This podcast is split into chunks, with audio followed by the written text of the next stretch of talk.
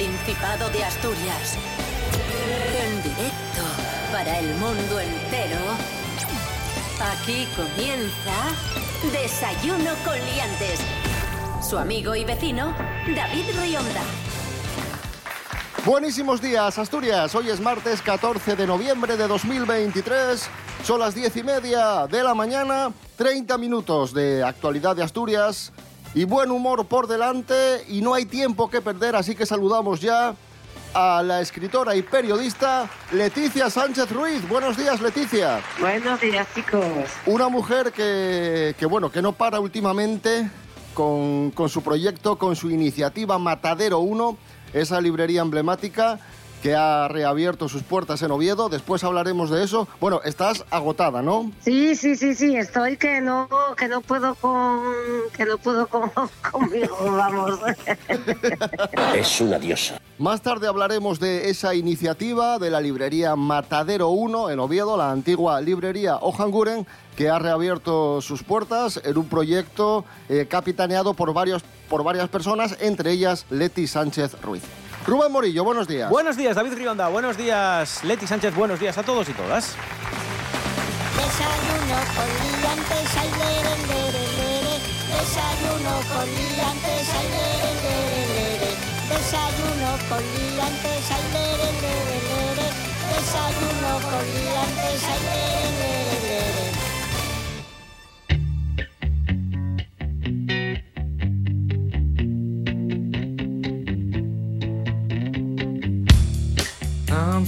Comenzamos hablando del turismo asturiano. Os resumo mucho la noticia y la comentamos. Y es que el Financial Times ha publicado un reportaje sobre el turismo asturiano y el cambio de paradigma en Asturias. Y es que con esto del cambio climático, las temperaturas por el sur son asfixiantes y los turistas buscan cada vez más un clima un poco más eh, llevadero y otros atractivos turísticos que, que desconocían, ¿no? Por eso se ha puesto de moda el norte de España, Galicia, Asturias y Cantabria. Cada vez más turistas optan por el norte y se debe en gran parte, en gran medida, al, cambio climático y a esas temperaturas que son eh, insoportables por el, por el sur. Es que, a ver, eh, yo ya sabéis que soy una enemiga del calor.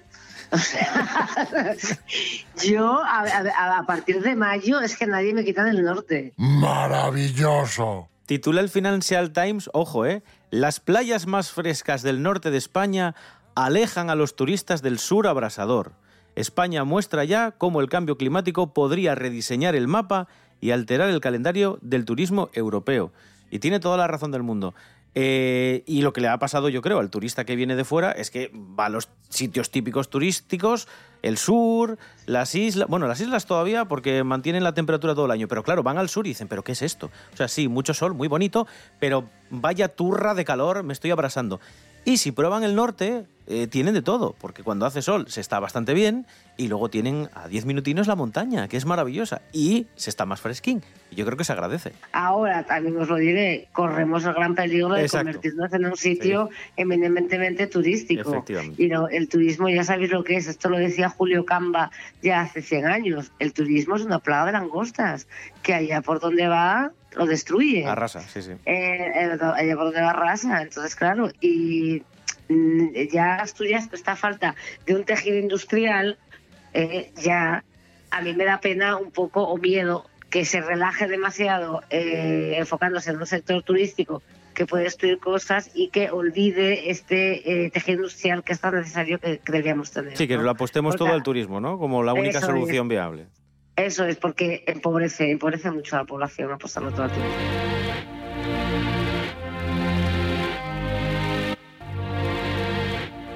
Y hablando de turismo, los hoteles de Gijón han ganado más que los de Oviedo este verano. Hasta 5 euros por habitación. Nos lo cuenta Lorena Rendueles. Buenos días, Lorena. Buenos días, Leantes. Según el barómetro de rentabilidad y empleo de los 100 principales destinos turísticos españoles elaborado por Exceltur, los hoteles de Gijón tuvieron una rentabilidad ligeramente superior a los de Oviedo.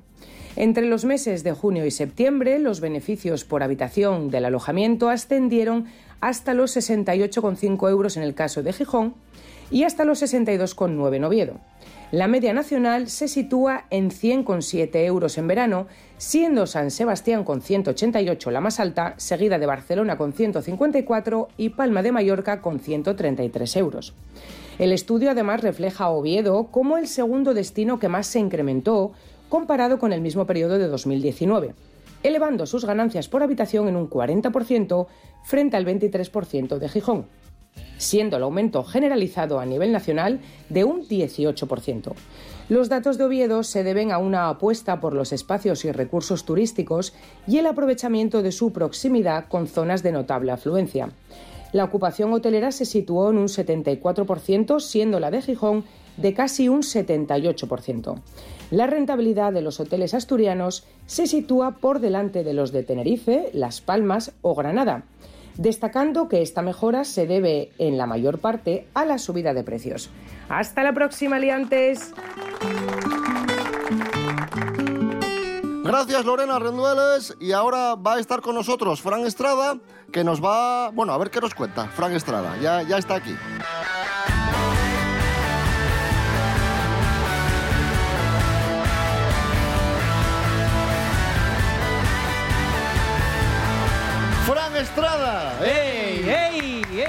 Pasa? Fantástico. ¿De qué hablamos hoy? Hoy Bueno, sigo con... De lo de siempre. De lo de siempre. Lo de siempre. No, no es lo de siempre, es lo, Bueno. lo de, lo de esta temporada. Frases de niños. No, frases, frases no. No, son respuestas de niños en Ah, exámenes. Exámenes Eso. o preguntas o tal. Eso.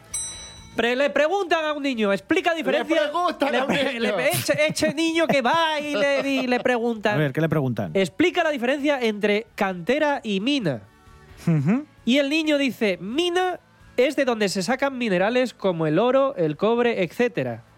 Y, y cantera eh, es la cantera de jugadores como Negredo del Real Madrid, Nolito del Barcelona o Vallejo del Zaragoza. Otra, otra niña Me que gusta esta, mucho eso, ¿eh? Esta niña me encanta. Le preguntan, si tenemos una manzana y se reparte entre cuatro personas, ¿Sí? ¿con qué se queda cada persona? Y pone la niña con hambre. Y, y una cara sonriente. A otro niño que le preguntaron, dibuja un ejemplo Ujú. de ser vivo y un ejemplo de ser inerte. Vale. Entonces, en el ser vivo, ¿Qué dibuja un animalito así, como con cuatro patas y una cabecita sonriente. Y en ser inerte, pues el mismo, pero boca arriba, muerto, con los ojitos, con los ojitos en cruz. Muerto. en vez de poner Bueno. cualquier otra cosa, no, pues dibujó el mismo animal muerto. y para acabar, Sí. le ponen a un niño un examen de música, Ah, Esto es maravilloso. Los de música son los mejores. un pentagrama Sí. y unas notas. Y le ponen, escribe el nombre debajo de cada nota. Y pone debajo de todas las notas, Ferran, Ferran, Ferran, Ferran, Ferran, Ferran. Maravilloso. Es el mejor, es el que más me ha gustado este último. Fantástico. Respuestas de niños en exámenes. Fran Estrada, muy Eso bien. es. Oh, yeah. Fantástico. Aquí estamos, para servir a Dios y a la patria.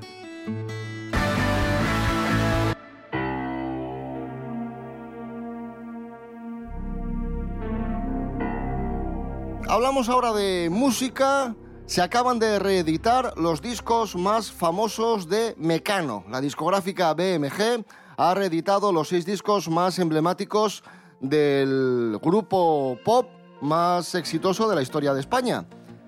Con más de 30 millones de discos vendidos en todo el mundo. Así que, fans de Mecano, mucha atención porque tenéis en las tiendas los seis discos de Mecano más eh, famosos reeditados en formato CD y en formato vinilo. Ojo, son eh, los discos, a ver que, que os los digo ya para daros toda la información. Un segundín. Mecano, ¿dónde está el país de las hadas? Ya viene el sol, entre el cielo y el suelo, descanso dominical y Aidalay. Bravo, bravo, bravo, bravo, bravo, bravo. Bien, pero yo os voy a hacer una pregunta. ¿Hace cuánto que no compráis un CD? Yo el último disco que me compré pues fue el de Rosalía, el del mal querer. Y ya eso ya llovió, ¿eh? Eh, sí que es cierto que, a ver, que el paradigma, digámoslo así, ha cambiado mucho. Pero también es cierto que fíjate lo que ha pasado con los vinilos. o sea, Exacto, los sí. vinilos se Mm. dejaron de escuchar, pues ya nadie tiene tocadiscos en casa, pim pam pim pum, cambió el paradigma, casete, luego CD, tal. Pero ¿qué pasó? Que hubo un momento en que la gente volvió a comprar vinilos, en plan coleccionista, en plan friki, en plan lo que quieras. Ahora hay muchas tiendas de vinilos, ahora hay secciones dentro de las grandes tal con vinilos y quién sabe si igual eh, lo que se pretende hacer con el CD es esto también, ¿no? Que los coleccionistas, llamémoslo así, eh, la gente que le gusta el objeto, eh, en vez de comprar CDs como se compraban antes, con el- por el mero hecho de escuchar música, Claro. que es lo que hacíamos, lo compren en plan coleccionismo, en plan fetichismo, en plan... Sí, sí, sí, sí, sí, sí. Entiendo que puede ir por ahí. Pues ahí queda esa noticia, los seis discos más famosos de Mecano reeditados en CD y vinilo. Vamos a escuchar a Mecano, el club de los humildes. Ahí está. La llama de la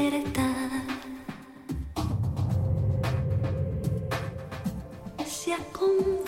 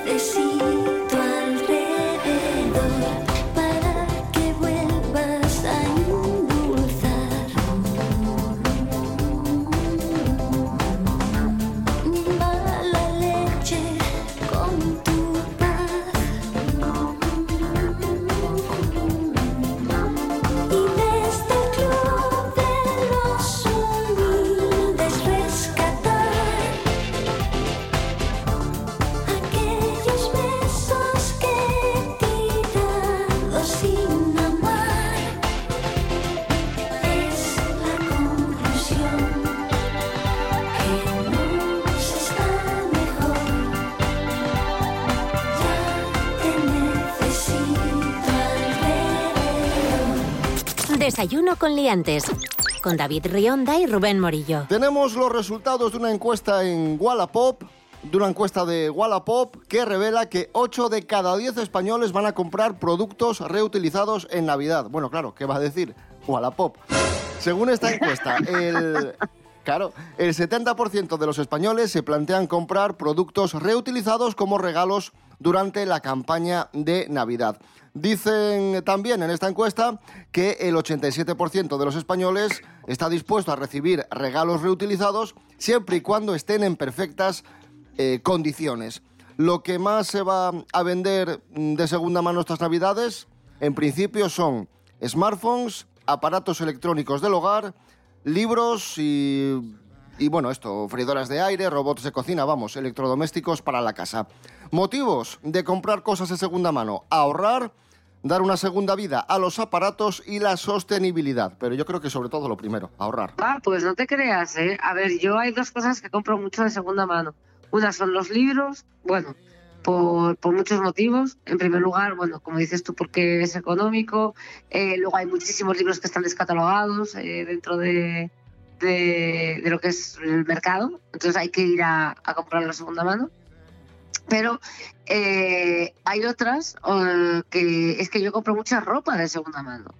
Y en parte, eh, compro ropa de segunda mano, hombre, también por ahorrar, pero sobre todo eh, porque es que me parece que el mercado de la ropa nos está comiendo. eh.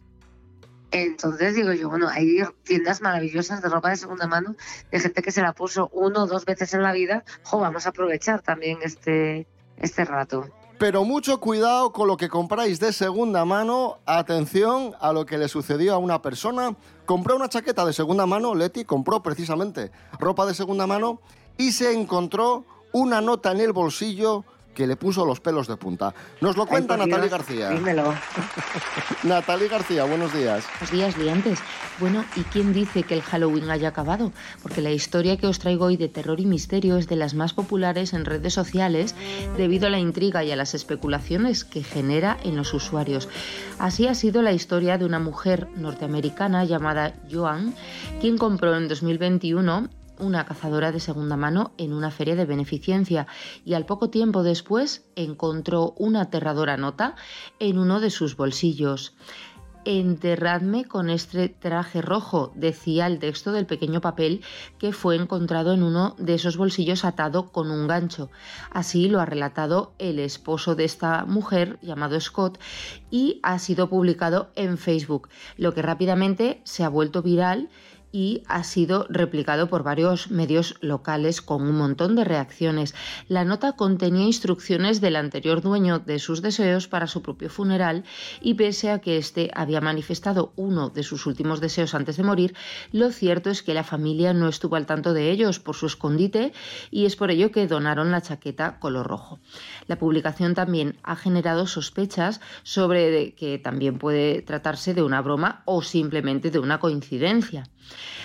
La publicación del marido de Joan rápidamente comenzó a circular y ha ganado cientos de me gustas y comentarios de usuarios que aconsejaron qué hacer con ella o manifestaron sus propias experiencias.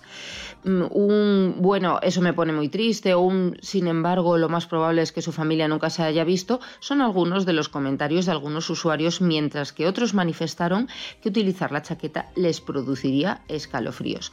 Yo no sé vosotros, liantes, pero yo no me la pondría ni loca. Un besito muy fuerte y hasta la próxima. Gracias, Natalie García. Estamos en Desayuno con Liantes en RPA, la radio autonómica de Asturias. Hoy es martes 14 de noviembre de 2023. Ya lo que hay.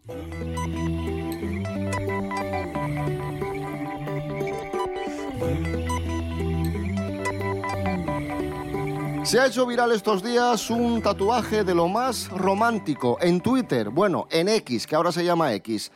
Carlas, eh, arroba Carl Sag, mostró un tatuaje que acumula millones de reproducciones y, y el título del tuit es el siguiente. Tus lunares siempre han sido mi constelación favorita, explica el usuario junto a la fotografía en la que se ve el tatuaje. ¿Qué es el tatuaje? Los tres lunares que tiene su novia en la cara. Se los tatuó él. ¡Oh! ¡Qué bonito! Bueno, mira. Dale, Leti, dale, venga. Esto es una chuminada como otra cosa cualquiera. En primer lugar, en primer lugar, ¿cuántos años tiene el Carles? El Carles, pues, a ver, no, no, no lo sé exactamente, pero bueno, le calculo Pero 20 y algo. Un chaval, un chaval. A ver, Carles. Lo que te van a durar a ti esos lunares, acordándonos de- del, del famoso tatuaje de Johnny Depp de Winona Forever, Hmm. que cuando se separaron, por no borrárselo entero, se, se, se borró el Nona, ¿no? Y le quedó wine, o sea, vino, vino forever. Bueno, este chico, Carlas, se tatuó los tres lunares de su novia en forma de constelación. Al menos es una cosa discretina. Y es que parece ser que, que los tatuajes están de moda y muy especialmente los tatuajes chiquitinos, minimalistas. Rubén Morillo. Sí, se llaman Fine Line y son estos tatuajes que están diseñados y creados para hacerse con un trazo muy finín, muy finín, que casi ni se ve, que es como una venina chiquitina, no es un trazo gordo, ¿vale? es muy, muy finín, muy finín.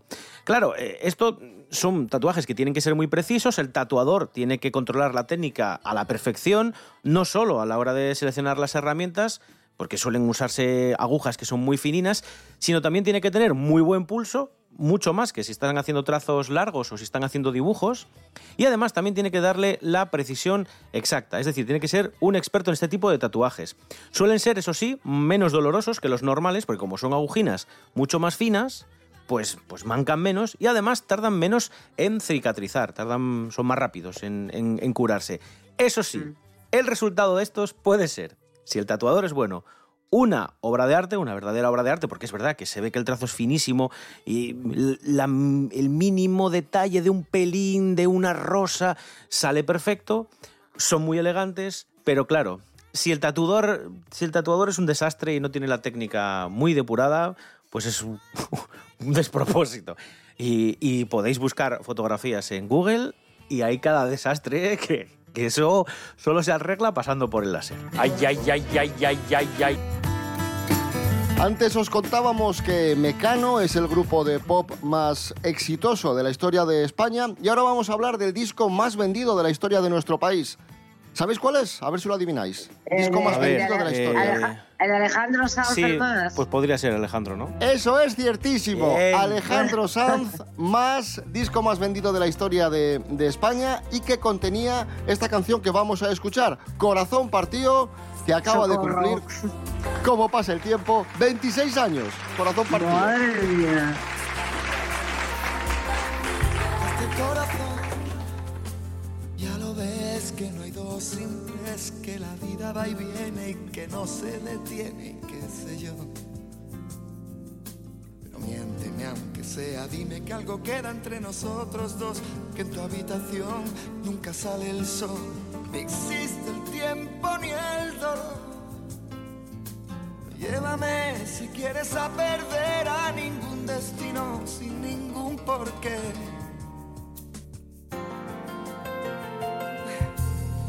Sé, mi corazón que no ve, es corazón que no siente, o corazón que te miente, amor. Pero sabes que en lo más profundo de mi alma sigue aquel dolor por creer en ti, que fue de la ilusión y de lo bello que es vivir. ¿Para qué me curaste cuando estaba herido si hoy me dejas de nuevo el corazón partido? ¿Y quién me va a entregar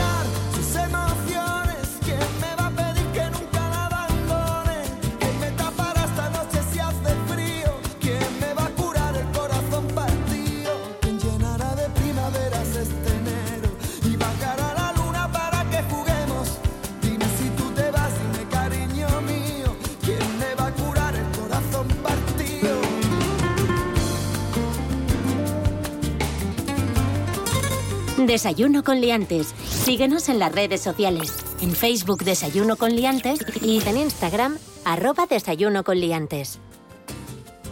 Continuamos en Desayuno con Liantes en RPA, la radio del Principado de Asturias. Hablamos de arqueología. Atención, han descubierto una sandalia romana de 2000 años en Asturias. Nuria Mejías, buenos días. Muy buenos días a todos.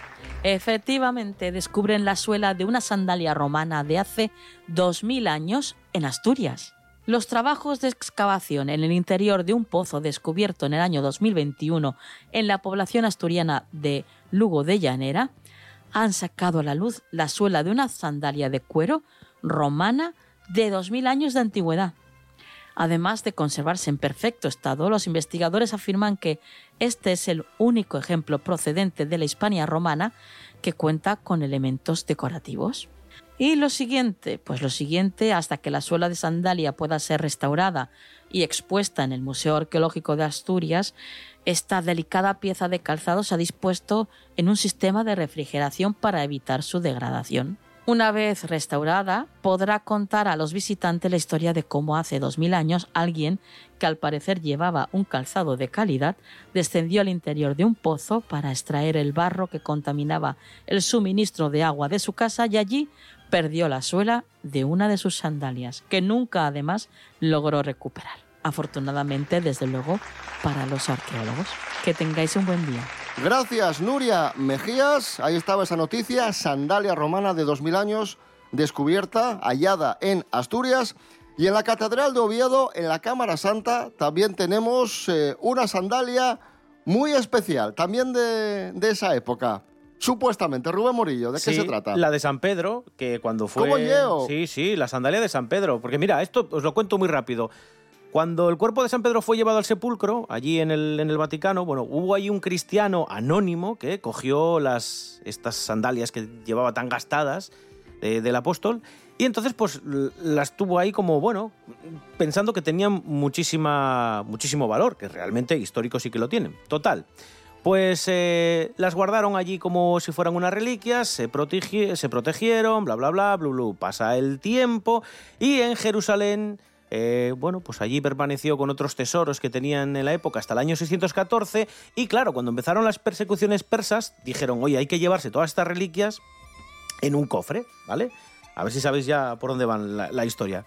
¿Qué pasa? Eh, como vieron que esto iba avanzando ya por el norte de África, cogieron los cristianos el cofre este donde estaban todas las reliquias, entre ellas estas sandalias, y las fueron ahí pasando el cofre de ciudad en ciudad. Así que el año 812 llegó a Oviedo, ¿vale? Y pues nada, ahí está.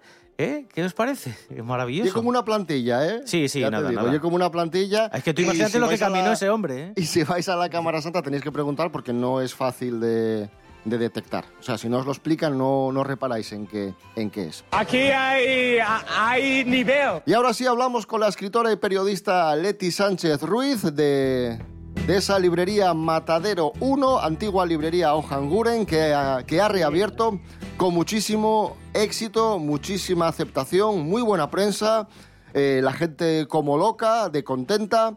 Leti, lo primero que te quiero preguntar, ¿cómo surgió esto que os ha llevado tanto trabajo, pero que está siendo muy gratificante? ¿Cómo surgió la idea? ¿Y, y por qué Matadero 1? Que nos lo pregunta mucha gente. Bueno, pues mira, la idea surgió como surgen casi todas las ideas, un día tomando cerveza, ¿sabes? o sea, y bueno, pues eh, eh, surgió así, oye, pues estaría genial, pues abrir, oye, coger los hanguren, reabrirlo, tal, tal y cual, y pim pam, ¿sabes? Cuando te pones a soñar, pero lo dices de una forma muy ligera, porque, bueno, Sí, como que no va a suceder, ¿no? Lo digo. Efectivamente. Claro. Pero sin embargo, alguien de los que estamos aquí, que no fui yo, eh, yo no tengo tanto rojo, pensó que eso que habíamos hablado, que se había hablado, era una buena idea. Y entonces empezó a, a- a llevarlo a cabo para pasmo de la gente que simplemente estaba hablando. Oye, ¿y lo Eh, de pues Matadero eso, 1? Y lo de Matadero 1 viene porque eh, los cuatro socios, que somos Natalia González, Jorge Salvador Galindo, eh, Luciano Evia y Servidora, somos muy admiradores de la novela de Kurt Vonnegut Matadero 5. ¿Eh? Matadero 5. Entonces eh, eh, le pusimos Matadero 1 en honor a esta novela porque el 1 es el, número de la plaza en la que estamos. Estamos en el número 1 de la Plaza Riego.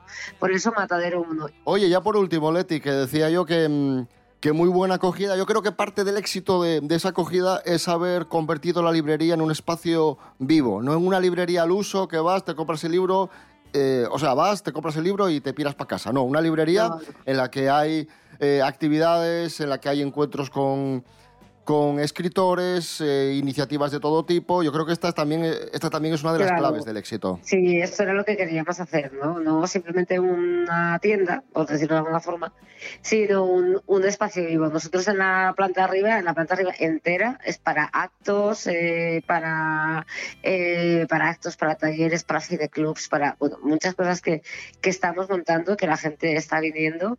Eh, y luego, eh, por la parte de abajo, la parte de venta, aquí esto es para estar bastante rato. O sea, aquí la gente se pierde entre las escaleras de esta hora y pico.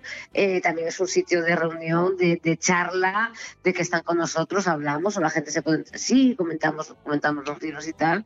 Y está, incluso dice, jo, pero si se junta mucha gente fuera, aquí fuera en, el, en, en la calle, pues hay corrillos también de, de gente a- hablando, ¿no? Frente al escaparate. O sea que, bien, bien, era lo que queríamos y era lo que, lo que estamos consiguiendo. Plaza del Riego 1, Matadero Matadero 1, esa librería, la antigua librería Ojangure. Contentísimos, Leti Sánchez Ruiz, por el éxito de, de esta iniciativa. Y nos vamos.